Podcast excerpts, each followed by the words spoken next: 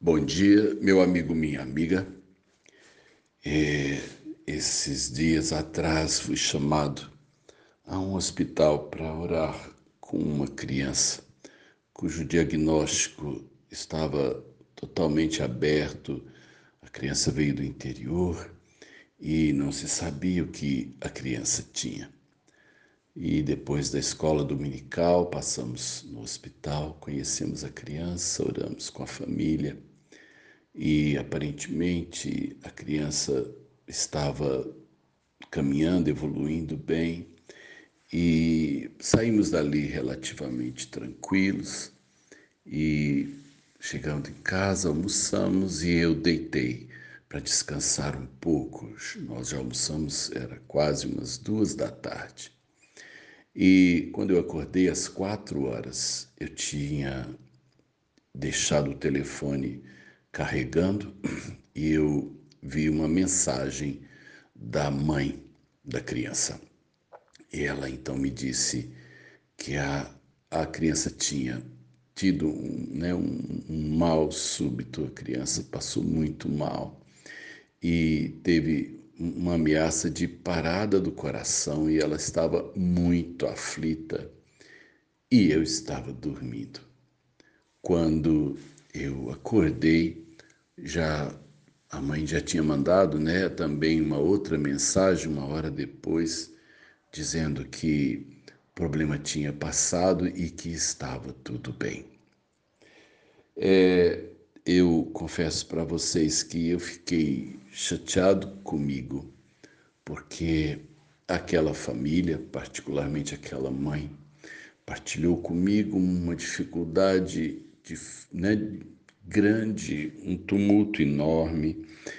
Ela, ela me pediu a cobertura e naquele momento meu cansaço me levou a dormir e eu não não estava desperto, eu não estava disponível a hora que ela precisou. É, minha paz é que eu tinha colocado o pedido desta criança para os grupos de oração e, de certa forma, muita gente, mesmo sem conhecer, orava pela criança. Essa é uma paz enorme quando a gente é, vive a nossa fé em um corpo. A gente não é só. Lutar só contra qualquer inimigo é muito difícil. E quando eu acordei, eu fiz o contato com a família. A mãe me disse que estava agora tudo bem, que os médicos vieram, estabilizaram a criança e que iam fazer novos exames. E eu depois pensei, ah, no Salmo 121, um salmo que diz assim: Eleva os meus olhos para os montes, de onde me virá o socorro. O meu socorro vem do Senhor que fez o céu e a terra. O salmista diz que nos momentos difíceis, numa época que não existia o templo, as pessoas olhavam para onde as reuniões religiosas aconteciam. Então, ele olha para o monte e diz assim, né? Para onde que eu vou olhar? É, de onde virá meu socorro? Então ele diz: O meu socorro vem do Senhor que fez os céus e a terra. E mais adiante o salmo diz assim: É, é certo que não dormita e nem dorme o guarda de Israel. O Senhor é quem te guarda. O Senhor é a sua sombra à sua direita. O salmista diz que Deus não cochila e nem dorme.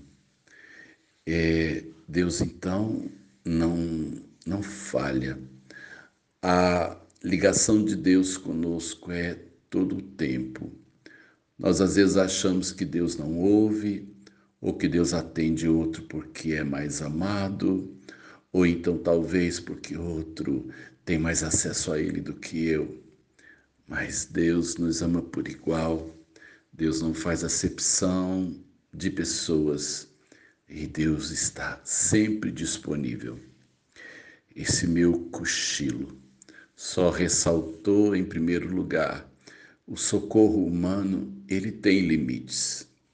Não me falta amor pelas pessoas, mas a minha mão não é a mão de Deus.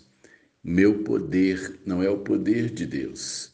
E assim, portanto, é, eu te desafio, num dia como esse, a descansar a sua vida na mão de Deus. Os homens nos abençoam.